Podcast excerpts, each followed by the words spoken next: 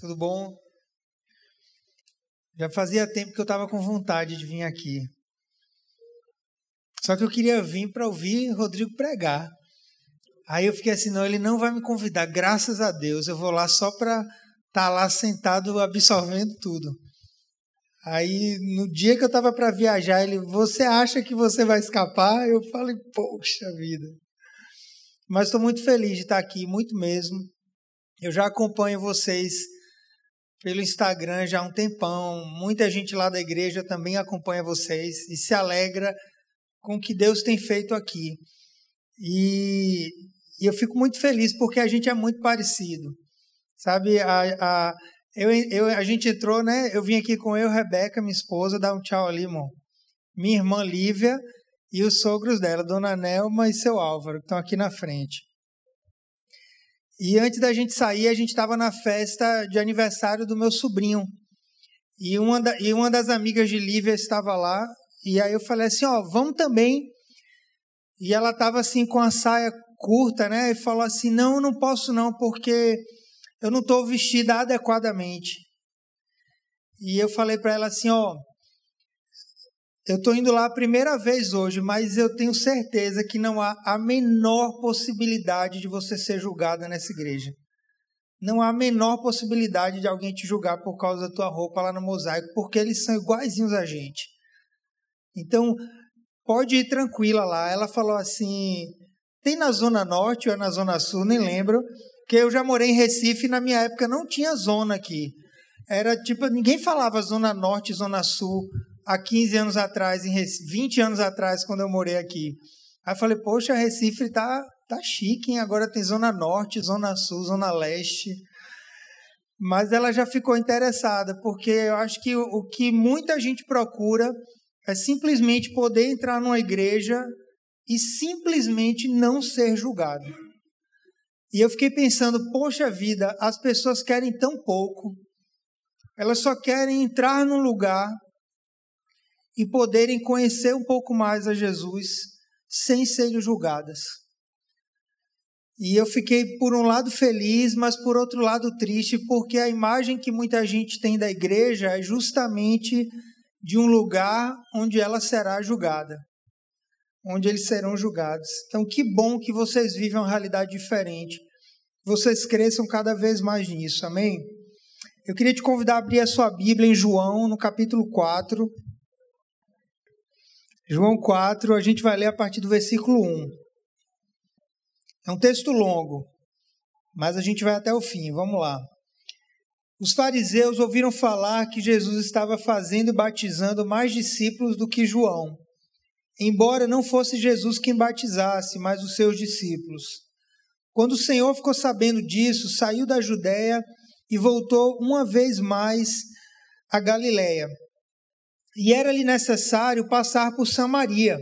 Assim chegou uma cidade de Samaria chamada Sicar, perto das terras que Jacó dera ao seu filho José. Havia ali o poço de Jacó. Jesus, cansado da viagem, sentou-se à beira do poço. E isso se deu por volta do meio-dia.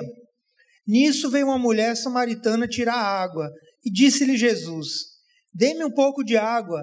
Os seus discípulos tinham ido à cidade comprar comida. A mulher samaritana lhe perguntou: Como o Senhor, sendo judeu, pede a mim, uma samaritana, água para beber? Pois os judeus não se dão bem com os samaritanos. Jesus lhe respondeu: Se você conhecesse o dom de Deus e quem lhe está pedindo água, você lhe teria pedido e ele lhe teria dado água viva. Disse a mulher: O Senhor não tem com que tirar água, e o poço é fundo. Onde pode conseguir essa água viva? Acaso o Senhor é maior do que o nosso pai Jacó, que nos deu o poço, do qual ele mesmo bebeu, bem como seus filhos e seu gado? Jesus respondeu: Quem beber dessa água terá sede outra vez.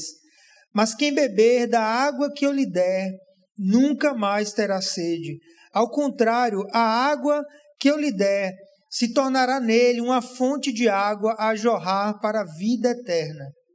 A mulher lhe disse: Senhor, dê-me dessa água para que eu não tenha mais sede, nem precise voltar aqui para tirar água.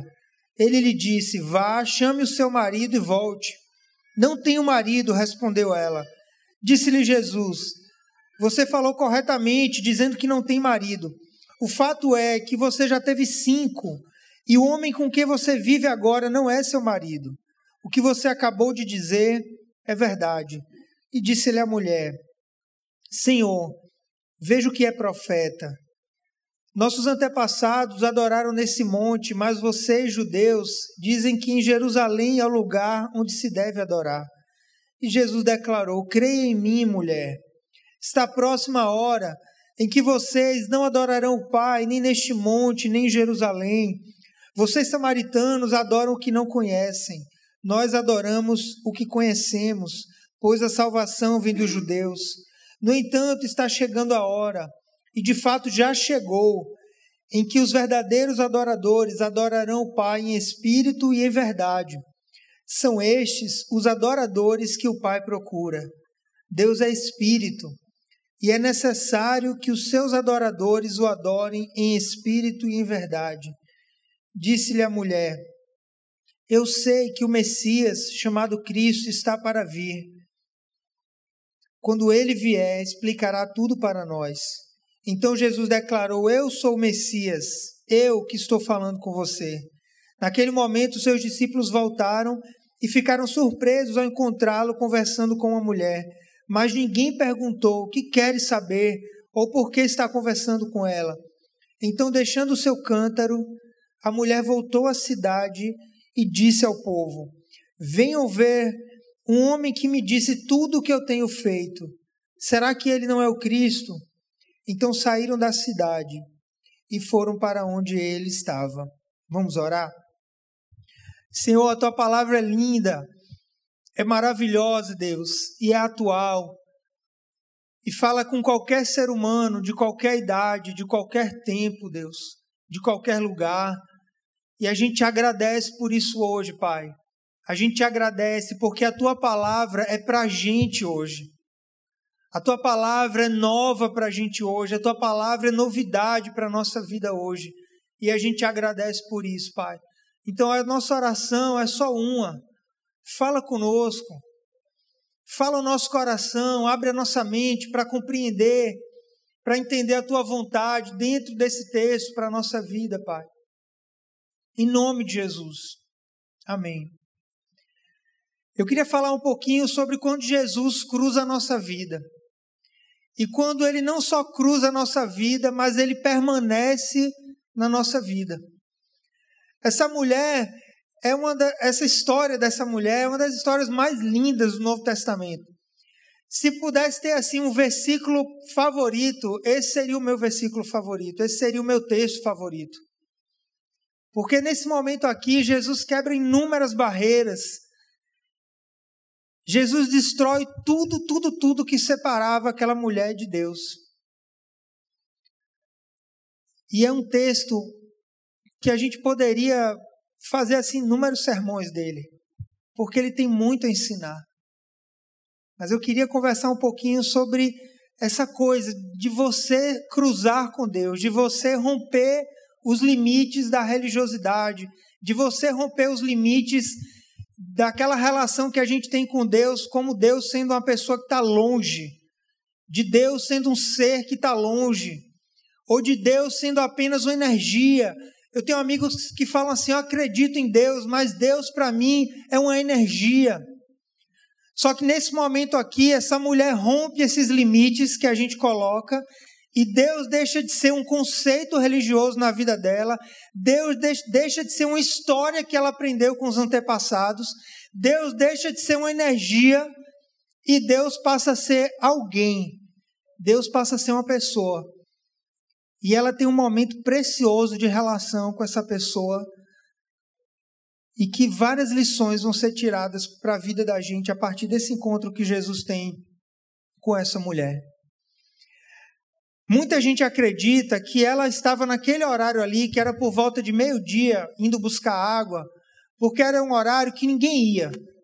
Era o horário que provavelmente somente as mulheres mais marginalizadas iriam buscar água.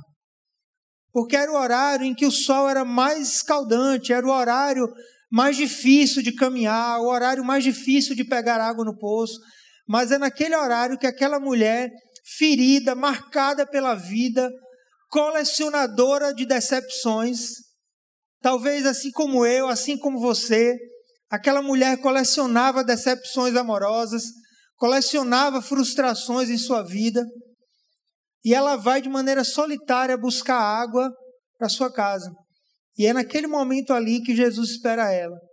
E é naquele momento ali, e eu creio que Jesus sabia exatamente com quem ele encontrar e o que ele ia fazer na vida daquela pessoa. E aí ela encontra com Jesus e Jesus simplesmente pega um livro e fala assim: Essa aqui é a tua vida. E começa a folhear a vida dela. E começa a dizer para ela quem ela era de verdade. Porque a gente tem uma extrema dificuldade de saber quem a gente é de verdade. Eu e você. Lá em casa tem um espelho, que aí eu, eu, eu fui na frente do espelho esses dias e falei assim para a Beca. E eu, eu, eu sempre gostava de olhar naquele espelho ali. E eu nunca tinha parado para pensar por quê. Aí eu descobri que é porque eu ficava um pouquinho mais gordo. Tipo 7% mais gordo naquele espelho. E sempre que eu entrava naquele espelho, eu dizia assim: Poxa, até que eu estou bem. Eu estou bem. E eu dizia assim, amor, esse espelho é bem melhor, né? Eu odeio esse espelho. Os 7% para mim eram maravilhosos, mas para uma mulher, 7% a mais é terrível. Ela, não, amor, eu já sabia há muito tempo que esse espelho engorda. Eu falei, poxa, eu passei meses de felicidade olhando para esse espelho. Mas não era a realidade, não era o que eu não estava mais fortinho. É porque o espelho me deixava mais fortinho. Então a gente tem espelhos na nossa vida que dizem para a gente que a gente é o que na verdade a gente não é. Então talvez aquela mulher tinha também. E aí Jesus vai mostrando para ela tudo que ela é. E aí ela volta para a aldeia dela, para o povo dela, para dizer para todo mundo que existia um homem ali que falou tudo que ela era, tudo que ela tinha feito.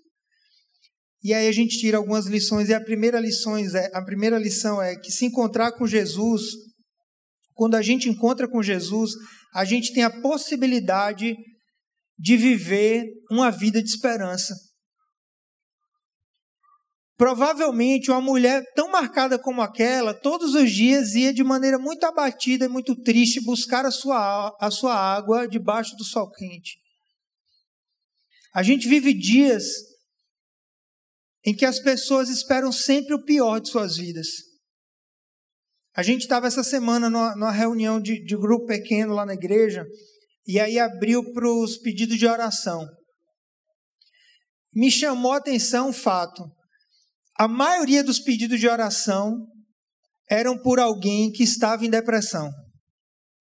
Todo mundo que levantava a mão dizia assim: Eu queria que vocês orassem por uma amiga que está em depressão. Aí o outro levantou: Eu queria que vocês orassem porque o filho de uma amiga do trabalho tentou o suicídio essa semana. E quase todas as pessoas oravam por pessoas que estavam padecendo, sucumbindo de problemas emocionais e de lutas emocionais. E eu não sei se aqui em Recife é diferente de Salvador, mas lá em Salvador, a coisa mais comum é você conversar com pessoas que não têm mais esperança. É você conversar com pessoas que já estão há dois anos desempregadas e que pararam de procurar emprego. É você conversar com pessoas que já, já tiveram dois, três casamentos. Eu falo gente de 30 anos, de 32 anos, que já estão no terceiro casamento ou no terceiro relacionamento e falam: Eu não acredito mais no amor, eu não acredito mais que alguém pode me amar, eu não acredito que alguém pode me respeitar mais, porque já fui tão ferido, tão ferida, que eu não acredito mais que alguma coisa boa pode acontecer na minha vida. Esses dias um amigo falou para mim assim, Tony, eu sou professor de adolescentes e eu estou pensando seriamente se eu vou ter filhos. Eu estou pensando seriamente se eu quero ser pai. E eu falei, cara, você tem que querer. Ele, mas o que eu vejo nas escolas me desanima. E eu falei para ele, mas você tem que ter esperança. Porque quem crê, o grande sinal de quem crê é viver com esperança. Esses dias a Rebeca chegou traba do trabalho e falou: Mô, a coisa está tão difícil lá, tem coisas acontecendo. essa semana vai ser terrível. Eu falei: Não, não vai ser terrível. Ela vai, amor, vai ser. Eu falei: Amor, espera o melhor, não espera o pior. Porque quem caminha com Jesus espera sempre o melhor. Quem encontra com Jesus espera sempre o melhor. E até se vier o humanamente pior, a palavra ensina para a gente que todas as coisas, absolutamente todas as coisas, cooperam para o bem daqueles que amam a Deus. São todas as coisas. Só que a gente diz que crê, diz que confia, diz que ama o Senhor, mas a gente está quase que enfermo de pessimismo. A gente está quase que adoecido de espera pelo mal, de espera pelo pior. A gente começa algo e já fala, provavelmente vai dar errado, mas Senhor, ajuda para que dê certo. Só que a gente ora pedindo para que dê certo, achando que a probabilidade de dar errado é muito maior. Quando eu era mais, mais jovem, porque eu ainda sou muito jovem, mas quando eu saí do seminário, o maior sonho da minha vida era casar. E assim, eu pesava 15 quilos a menos do que eu peso hoje. Então você pode imaginar que isso era uma probabilidade remota na minha vida, casar. E assim, não tinha jeito. Eu, comprei suplemento alimentar, tentei entrar na academia. Academia é a coisa mais injusta que tem na Terra. Porque você gasta um tempão para ter um, um, resultado e um tempinho para perder aquele resultado. Então você passa meses na academia, se sente bem, aí uma semana você pega uma dengue, para de ir para a academia, todos aqueles meses foram embora de sucesso, você volta a estacar zero de novo. Então eu entrava e saía da academia para ver se para ver se eu engordava. E eu não conseguia engordar, de jeito nenhum. E eu não aguentava mais ouvir aquela frase dos recepcionistas da academia: Que bom que você voltou. Eu já ficava com vergonha porque eu sabia que eu ia voltar pela quinta vez. Que bom que você voltou. Então a minha a angústia da minha alma era conseguir casar. E eu esperava sempre o pior. Eu disse assim: não, Deus, tem muitos pastores solteiros por aí, tem muitos pastores né, celibatários, e quem sabe eu não vou ser. E aí aparece Rebeca na minha vida e eu desesperei, né? Eu falei assim, é a chance da minha vida. É a chance que, tipo assim, passa igual um cometa na sua história. Se você não pular, já foi. E Deus abençoou a minha vida, eu consegui casar. Mas eu esperava o pior, esperava que não conseguisse. Aí agora a gente está tentando ter filho. Aí a gente fica naquela angústia, né? Ai meu Deus, está demorando, está demorando. Rebeca quer fazer um exame beta por semana. Eu falei, amor, quando o filho vier, a gente faliu de tanto fazer exame beta. Só um tá bom, daqui mês que vem a gente faz outro, vamos ter tranquilidade. Mas a gente precisa entender que a nossa vida tem que ser repleta de esperança. A gente tem que esperar sempre que Deus vai fazer o melhor na nossa vida. E quando o que acontecer não for o que a gente espera, a gente tem que tentar entender o que é que está acontecendo ali, por que aquilo aconteceu, o que é que eu posso aprender com aquela situação. Mas a gente precisa ser gente que tem esperança e gente que compartilha esperança. E gente que planta esperança no coração de quem não tem mais. A gente vive dias e tempos no nosso país de desesperança mesmo, generalizada. E o que é que a gente faz como sendo alguém que crê? O que é que a gente faz como sendo alguém que sabe que existe um Deus poderoso que surpreende a gente, que faz mais do que a gente pensa, que faz mais do que a gente espera, que é bondoso, que é generoso, que é gracioso. Comece a ter esperança se você está andando perto de Jesus. Quando vocês estão numa igreja em plantação, né? A igreja da gente tem sete anos em plantação. E eu acho que vai demorar para parar de ser plantação. E até gosto desse clima de plantação. Mas no início da igreja, Gente, era tudo tão difícil, era tudo tão difícil. E eu falava assim: Deus, o que é que vai acontecer? Que é que vai acontecer dessa igreja? Pensei em desistir. Quando a igreja tinha uns dois anos mais ou menos, eu não aguentava mais a igreja. Não aguentava mais. Quase nada funcionava que a gente fazia. E aí eu decidi, eu decidi desistir. Falei assim, Deus, eu estou adoecendo, eu não quero mais saber de igreja, eu não quero mais saber. Eu, na verdade, a, a minha vontade era chegar domingo à noite e dizer assim, ó, frustrei, estou indo embora, procurem outra igreja e a culpa é de vocês. A minha vontade era essa. Falar um monte de coisa e sumir no mundo com Rebeca. Eu estava tão adoecido de pessimismo que eu comecei a não gostar mais nem da cidade. Então eu comecei a sentir vontade de ir embora de Salvador. Eu comecei a sentir vontade, sabe, eu não gostava mais de nada. Eu só queria ir embora. E aí os médicos e psiquiatras e psicólogos me perdoem aqui presentes, mas falei assim, eu acho que eu estou com depressão. Aí o que é que eu fiz? Eu procurei o Google. Aí fui no Google, falei assim, botei assim, teste de depressão. Não façam isso, tá? E aí eu marquei o teste lá, fiz tudo, para responder as perguntas. Aí resultado, depressão leve, depressão leve a moderada. Eu tô com depressão. Falei, tô com depressão.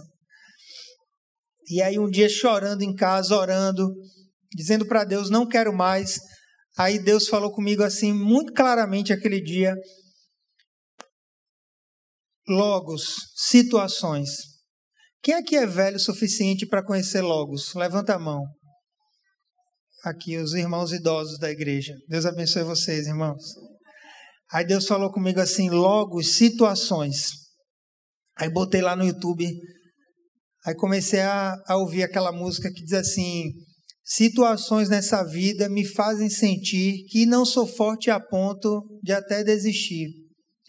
Nesses terríveis momentos, os maus pensamentos me querem levar a um extremo de vida. Me ajuda aí, galera. Que meu equilíbrio se deixe. Tinha mais velho aqui do que eu imaginava, viu? Gente, foi igual um, um furacão no meu coração, na minha alma. Deus fez assim, ó, no meu coração. E eu chorava, e eu creio que Deus muitas vezes cura a gente num processo.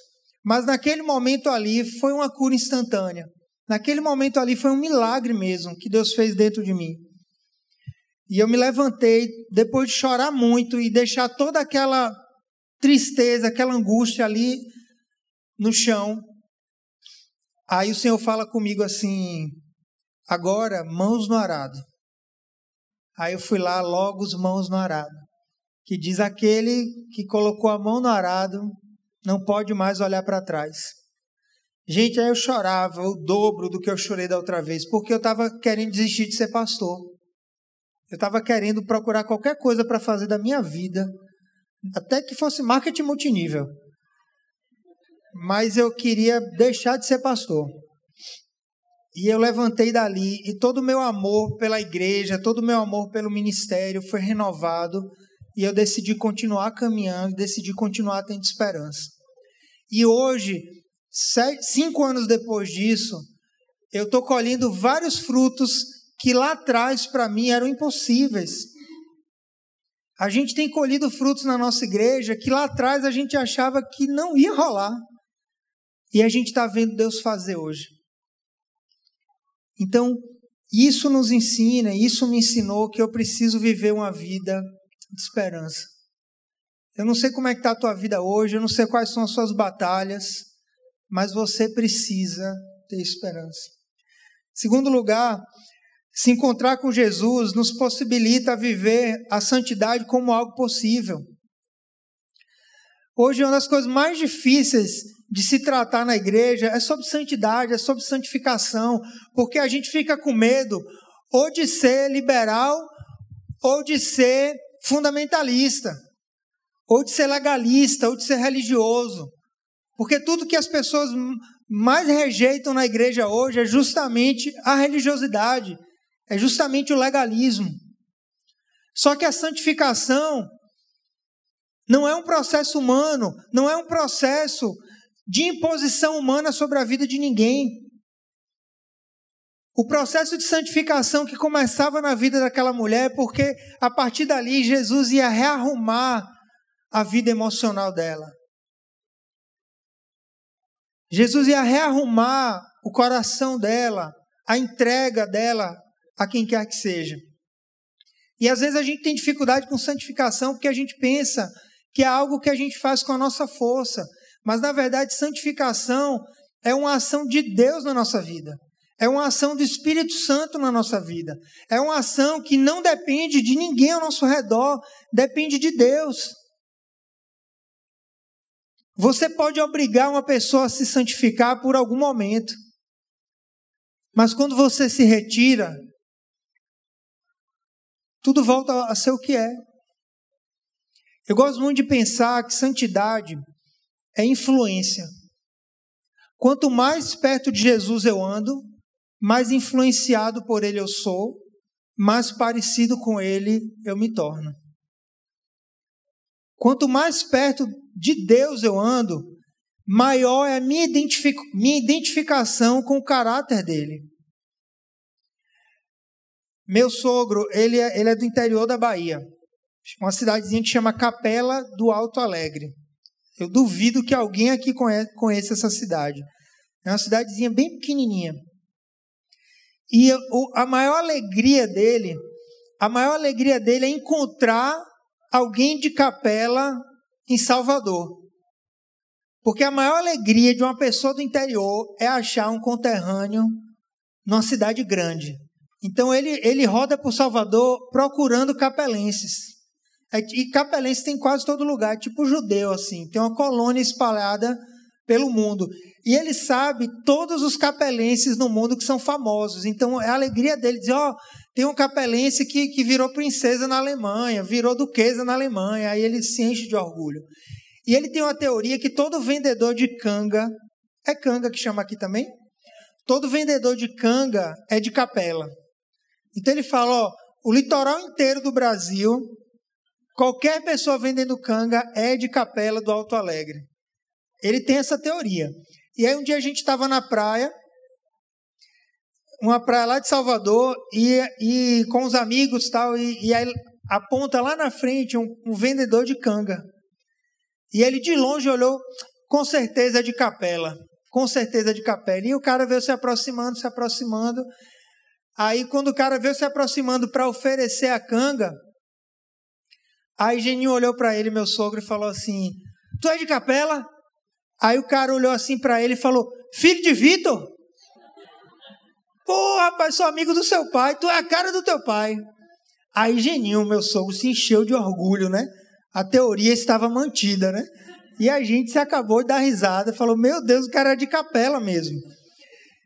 E o que me chamou a atenção é por ele ser de capela, ele olhar para o meu sogro e ver o pai do meu sogro, seu Vitor.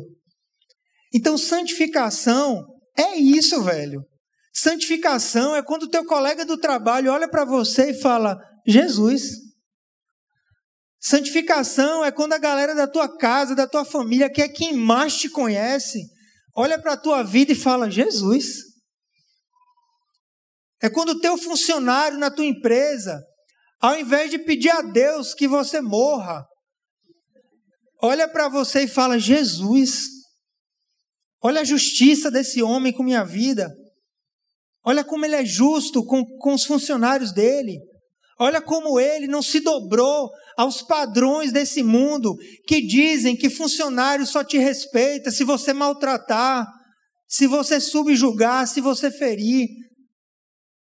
Olha como ele não se dobrou à maneira de pensar dessa terra. É quando teus amigos da faculdade olham para você e falam: "Cara, você não se curvou à maneira de viver da gente. Você não se curvou à maneira de viver que essa faculdade tem. Eu conversava essa semana com uma moça lá da igreja que se converteu há dois meses. E ela falou para mim assim: Tony, ela faz psicologia na Faculdade de Salvador. Ela disse assim: metade da minha turma assiste aula chapada todos os dias. Metade da minha turma tá loucona praticamente todos os dias. Aí o namorado dela que estava do lado falou assim: Oxe, lá na faculdade os corredores cheiram a maconha. E eu perguntei para ela assim: e você percebe alguns deles um pouquinho assim culpados, dizendo: Poxa, eu preciso mudar de vida, preciso fazer diferente. Aí ela olhou para mim assim, franziu a testa e fez: Zero. Zero. Não tem ninguém culpado lá, não. E a santificação é quando alguém olha para a vida dela e fala: Você é diferente. Você se parece com seu pai. Você se parece com o Deus que você prega. Você tem muita cara dele. Você tem muito DNA dele. Você tem muita identificação dele. E essa menina, é difícil ter um culto que ela não está trazendo as amigas agora.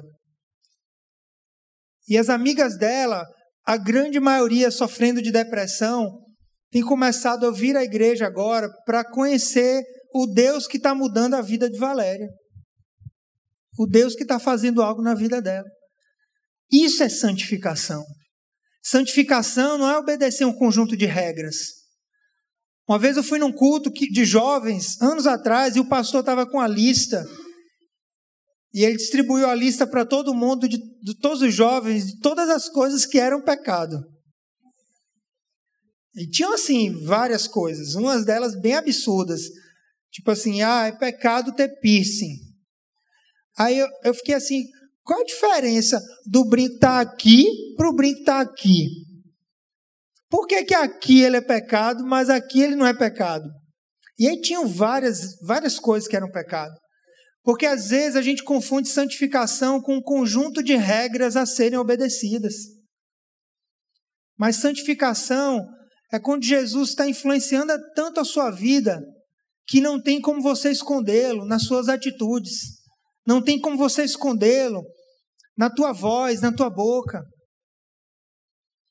Eu lembro que quando, quando logo quando eu me converti, 16 anos, eu era o adolescente que mais xingava na face da terra. A cada nove palavras que eu falasse, dez eram palavrões. E eu xingava muito. Eu só segurava um pouquinho quando eu estava na frente da minha mãe. Mas eu xingava muito. E eu lembro que foi uma das primeiras coisas que Deus falou com aquele adolescentezinho. Deixa eu tocar em teus lábios. Deixa eu tocar tua boca. Aí eu lembrei de Isaías, né? Quando Deus chega em Isaías assim, ó, e ele fala: Ai de mim, eu sou um homem de lábios impuros, eu vivo no meio de um povo de lábios impuros. E aí o anjo vem com a tenaz, né, com aquele ferro quente, coloca na boca dele e liberta ele. Então eu não sei que tipo de vida você leva hoje, mas eu queria te dizer que se você caminhar realmente perto de Jesus, ele vai tornar a santificação algo possível na sua vida. Tem jovens que falam assim para mim, Tony, é impossível a gente não transar jovens namorados da igreja, fala impossível a gente não transar. Eu falo assim, é possível sim. Desde que você viva sob influência de Jesus e a pessoa que está do seu lado também viva sob influência de Jesus. Eu e Beca, a gente namorou três anos e meio e a gente segurou nossa onda. Aí pergunta para mim, pastor, é porque tu queria sem chance. Até porque eu tenho, eu tenho, eu tinha seis anos a mais que ela. Eu já era praticamente assim um Spider-Man de Jesus. Eu subia pelas paredes. Eu queria casar. Eu queria uma mulher. Só que Beca era bem mais nova que eu, bem mais crente que eu. E a gente sobreviveu. A gente não namorava sozinho no mesmo lugar, assim, no mesmo lugar assim, né? Porque senão não rola. Mas a gente não namorava, tipo assim, eu não ia para casa dela ficar sozinho com ela. Porque se eu fosse, a gente ia para cama. Ela não ia para minha casa. Eu morava sozinho e ela não conheceu praticamente minha casa. Porque se ela fosse, a gente ia para cama. Então não tem esse que vai aguentar, não tem esse que, que vai resistir. Mas quando a gente caminha perto de Jesus, a gente toma atitudes que protegem o nosso coração, protegem a nossa vida. E ter, e ter segurado a onda, não namorando em lugares que a gente poderia avançar, protegeu muito a nossa vida. Protegeu muito o nosso coração. Porque até você botar a aliança, meu irmão, no dedo dela, ela ainda não é sua. Eu sempre corrijo jovens, nem sei se tem namorados aqui, mas eu vou falar com liberdade. Eu sempre corrijo casais de namorados que falam assim: aqui é minha mulher. Não é sua mulher, parceiro. Ainda não é sua mulher. Sua mulher, ela vai ser quando você se responsabilizar pela vida dela. Sua mulher, ela vai ser quando você pegar ela da mão do pai dela. Sua mulher, ela vai ser quando você der a vida por ela. Sua mulher, ela vai ser quando você pagar o preço de falar para o mundo inteiro que você quer ir até o fim com ela, mesmo quando ela não tiver mais bonitona. Aí ela vai ser sua mulher. Antes disso, ela é sua namorada. E pecado nada mais é do que você tomar o que não é seu. Sempre o pecado vai ser um roubo. Sempre. Sempre o pecado é um roubo. Sempre o pecado é você tirar de alguém ou de você mesmo o que não te pertence. Tem pessoas que roubam a felicidade das outras. Isso é pecado. Tem pessoas que roubam a dignidade da outra. Isso é pecado. Então, pecado sempre é eu pegar o que ainda não é meu. E santificação é a identificação com o Pai. Aí, três anos e meio, a gente casou.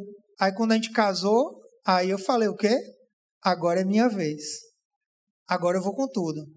Aí, lua de mel, eu cheguei assim, igual o exterminador do futuro. Falei assim: hoje é meu dia. Aí tem aqueles negócios expectativa e realidade, né? Meia hora para tirar o negocinho do cabelo dela.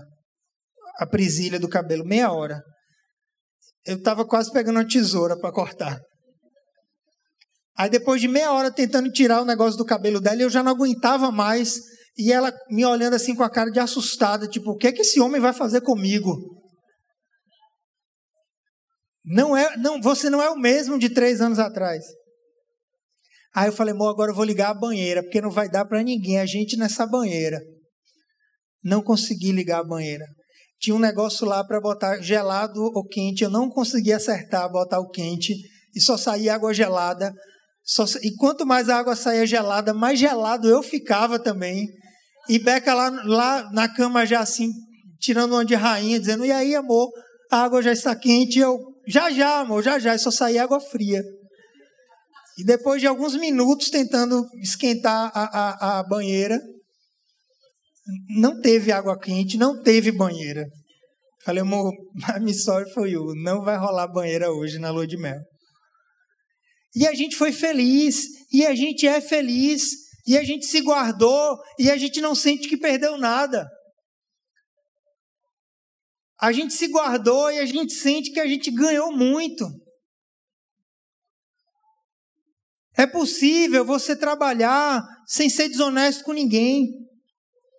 Uma vez uma moça lá da igreja me procurou e falou assim: Tony, eu estou num dilema lá na empresa que eu trabalho, ela é advogada. Aí eu falei: qual é o dilema, minha filha?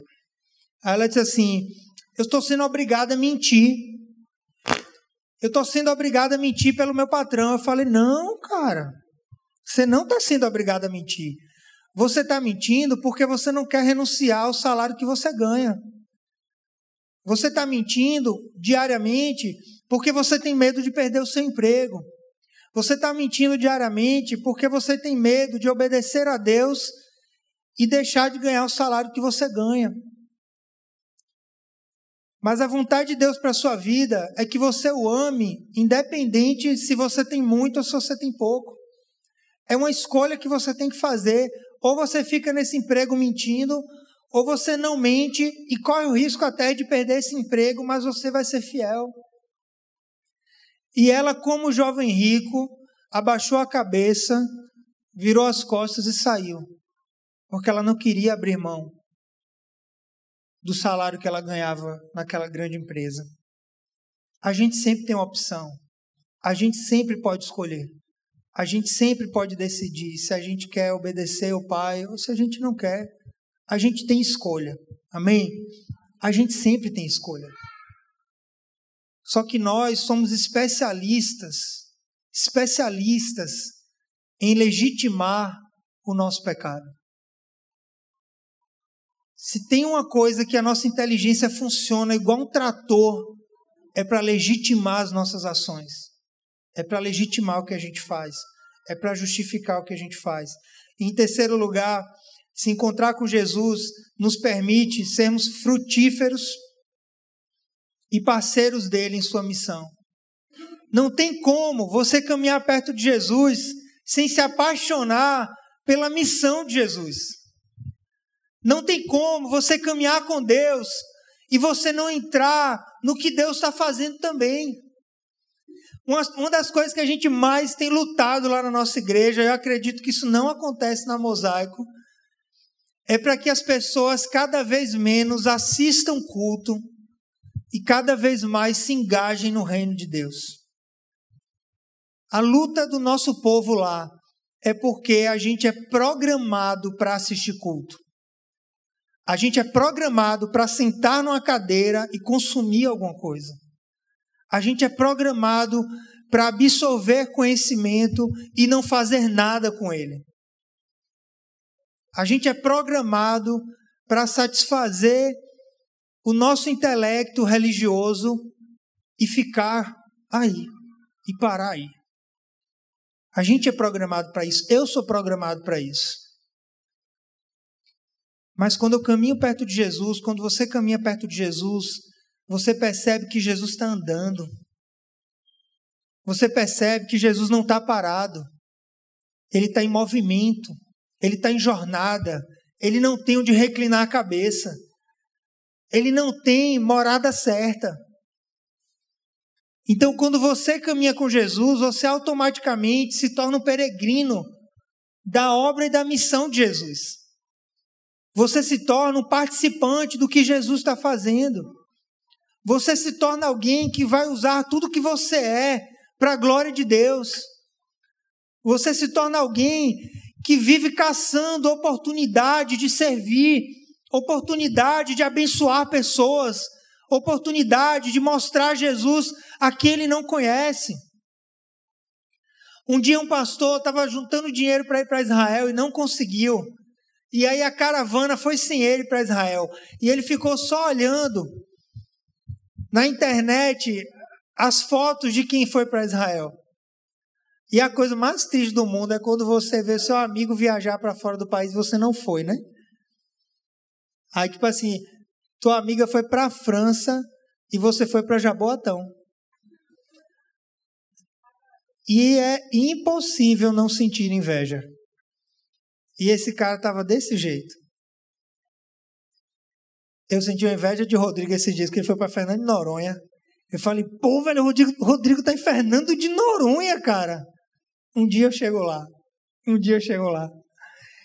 E aí ele disse que falou para Deus assim: Senhor, eu queria tanto pisar onde o Senhor pisou.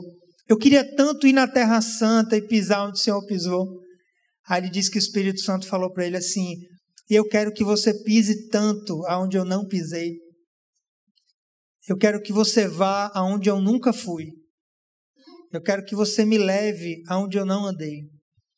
E ele entendeu que mais importante do que ter uma experiência sobrenatural em Jerusalém era ele andar e levar Jesus aonde Jesus ainda não tinha ido. Então, caminhar com Jesus é caminhar em missão. Caminhar com Jesus não é ser telespectador de culto. Frequentar a igreja é a coisa mais maravilhosa da terra. Você viver em comunidade, você ter amigos que estão caminhando perto do Senhor e você se anima com isso, você se empolga, porque a fé cristã ela é coletiva, ela é comunitária, A fé cristã não é uma fé meramente individual, não é só eu e Deus, é eu, Deus e quem me cerca. Você não vê no Novo Testamento um, um, uma tendência, um ensino de que a fé cristã ela tem que ser vivida dentro de casa, na frente de uma televisão. Tem muita gente hoje congregando em igrejas virtuais, tendo igrejas, comunidades próximas para se relacionarem, mas elas preferem se relacionar somente com a tela de um computador, com a igreja que está a milhares de quilômetros de distância dela. A fé cristã é comunitária, a fé cristã se dá em missão. Uma vez, numa igreja que a gente pastoreava, eu falei mal de uma Bíblia que tinha sido lançada. Se você tem essa Bíblia, fica tranquilo, tá? Mas lançaram a Bíblia da batalha espiritual e da vitória financeira. E aí, pregando, eu critiquei essa, esse lançamento, né? Eu falei, não faz sentido para mim existir uma Bíblia da batalha espiritual e da vitória financeira. E aí, no final do culto, duas irmãs me pegaram na saída. Cada uma delas estava com o que nas mãos? A Bíblia da, da batalha espiritual e da vitória financeira. Aí elas olharam para mim e disseram: Pastor, você está errado. Você falou bobagem. Essa Bíblia aqui é uma bênção. E o pastor Silas mandou eu comprar, eu comprei, e, e você está todo errado. Aí eu falei assim, minha irmã, sinto muito por você, mas eu, eu acredito no que eu falei. Eu não concordo. E aí ela falou assim, botou o dedo assim e falou assim: o pastor Silas é o nosso pastor, você tem que respeitá-lo. Aí eu falei assim, minha irmã, deixa eu te falar uma coisa: o pastor Silas nem sabe que você existe. O pastor Silas nunca te visitou. O pastor Silas nunca foi na sua casa. O pastor Silas não conhece as suas dores. O pastor Silas não conhece as suas angústias. Quem sabe da sua casa, quem sabe da sua vida, quem cuida de você, somos nós aqui. E você tem que escolher quem são seus pastores. Se são os pastores da televisão ou a gente que está aqui pagando um preço diante de Deus por sua vida. Então, tem pessoas que perderam a noção de que igreja é comunidade e acham que igreja é simplesmente assistir um culto pela internet. Gente, eu sou conectado demais, eu sou jovem e eu vejo coisas na internet. Só que o problema é quando a gente substitui a missão de Deus, que é feito com pessoas de carne e osso, que se relacionam, que se olham, que se tocam, para a gente se tornar pessoas que apenas consomem um conteúdo cristão. Então o problema não é assistir o culto pela internet. O problema é quando a sua vida cristã se resume a isso. O problema é quando tudo que existe na tua caminhada cristã é só isso. É só assistir alguma coisa. Esse é o problema. Amém? Então, encontrar Jesus e caminhar com Jesus precisa ser algo que modifica a sua vida, que transforma a sua vida de dentro para fora. Porque as igrejas estão lotadas de pessoas que só assistem culto, mas que não têm suas vidas transformadas, que não se arrependeram de nada ainda, que não vivem uma vida de arrependimento e de mudança, que não vivem a vida uma vida ainda de esperança, que não vivem ainda uma vida de olhar para o futuro esperando o melhor, não esperando o pior. E que não vivem ainda uma vida de frutificação, que é o que Deus espera da nossa vida. Frutificação. Amém? Vamos ficar em pé, vamos orar?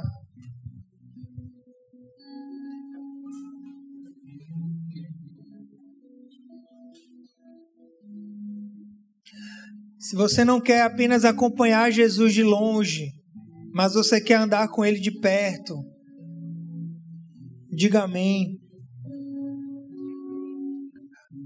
Se você não quer simplesmente ser alguém que assiste algo, que assiste o reino de Deus, mas você quer ser parte do reino de Deus, ser parte do que Deus está fazendo nessa terra, diga: Eu quero. Ninguém quer? Tá com vontade? Diga, eu quero. Porque eu tô vivo. Fala. Deus ele conta com você. Deus ele conta com a tua vida. Deus ele conta com minha vida. Ele vai fazer o que ele quiser fazer, sem você ou sem mim. Mas ele quer fazer contigo. Ele quer fazer comigo. Amém? Senhor, a nossa oração hoje, Pai, é que a gente não caminhe de longe, mas a gente caminhe de perto. Que a gente não te observe apenas, mas que a gente seja parte daquilo que o Senhor está realizando, Pai, nas nossas cidades, nos nossos bairros, nas nossas casas. A gente não quer ser, Pai, telespectador da fé. A gente não quer ser observador do reino de Deus, Pai. A gente quer ser parte do que o Senhor está fazendo. Então, nos ajuda. Nos ajuda a ter a nossa vida mudada, Pai. Radicalmente, como o Senhor fez com aquela mulher samaritana. Nos ajuda, Pai, a ter a nossa vida transformada de dentro para fora, como o Senhor fez com aquela mulher, Pai. Porque nós somos aquela mulher. Nós somos, Pai, repletos de decepções em nossas vidas. Nós somos cheios de medos, Pai. Nós temos medos. A gente quer caminhar contigo, Pai. Nos ajuda. Faz isso com cada um de nós, Pai. Renova a nossa esperança. Renova a nossa fé, Deus, que Tu é bom e que Tu cuida de nós em todo o tempo.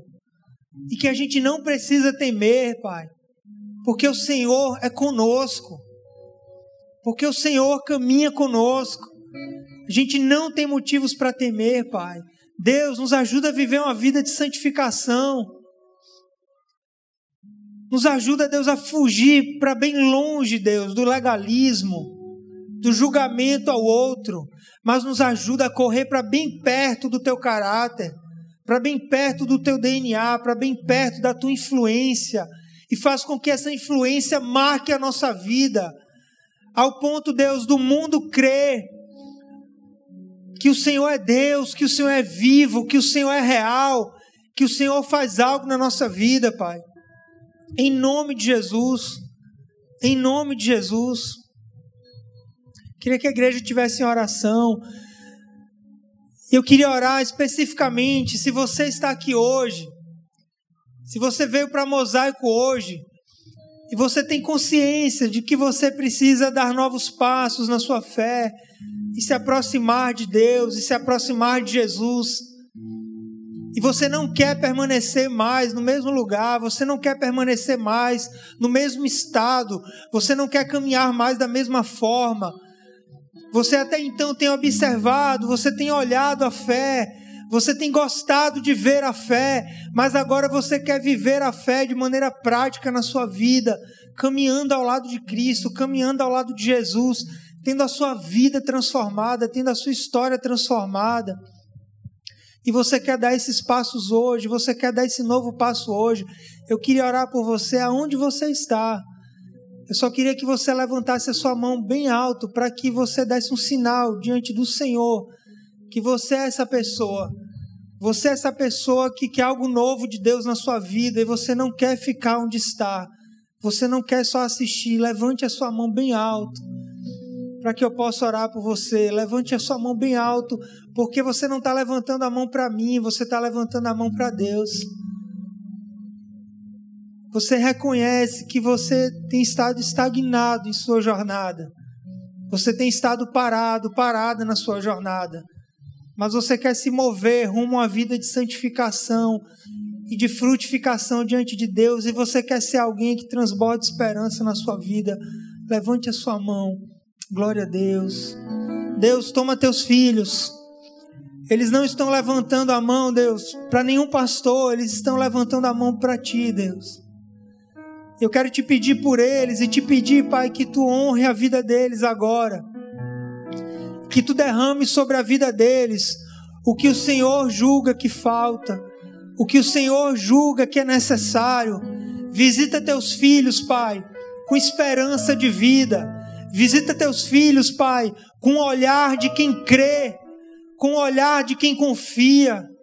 Visita teus filhos, Pai, com a santificação que só pode vir do teu espírito, com a mudança de vida, com a mudança interior que só pode vir do teu espírito, que não é ação humana, que não é ação religiosa, mas é ação de Deus, é ação espiritual, milagrosa de Deus. E visita teus filhos, Pai, com frutificação abundante, que eles deem as mãos a Ti naquilo que o Senhor empreende, naquilo que o Senhor faz naquilo que o Senhor realize. Que aonde o Senhor estiver, eles estejam também, Pai. Que aonde o Senhor caminhar, eles estejam caminhando também. Toma a vida dos teus filhos, Pai. Toma a vida dessa igreja. Que ela cumpra, Pai, em nome de Jesus, a vocação que o Senhor entrega a ela. Que a mosaico cumpra, Pai, nesse lugar, nessa terra, nesse povo a vocação que o Senhor entregou para ela, a vocação que o Senhor confiou a ela, Deus. Abençoa a vida da gente, cuida de nós, porque sem o Senhor a gente nada pode fazer, Pai. Em nome de Jesus. Amém.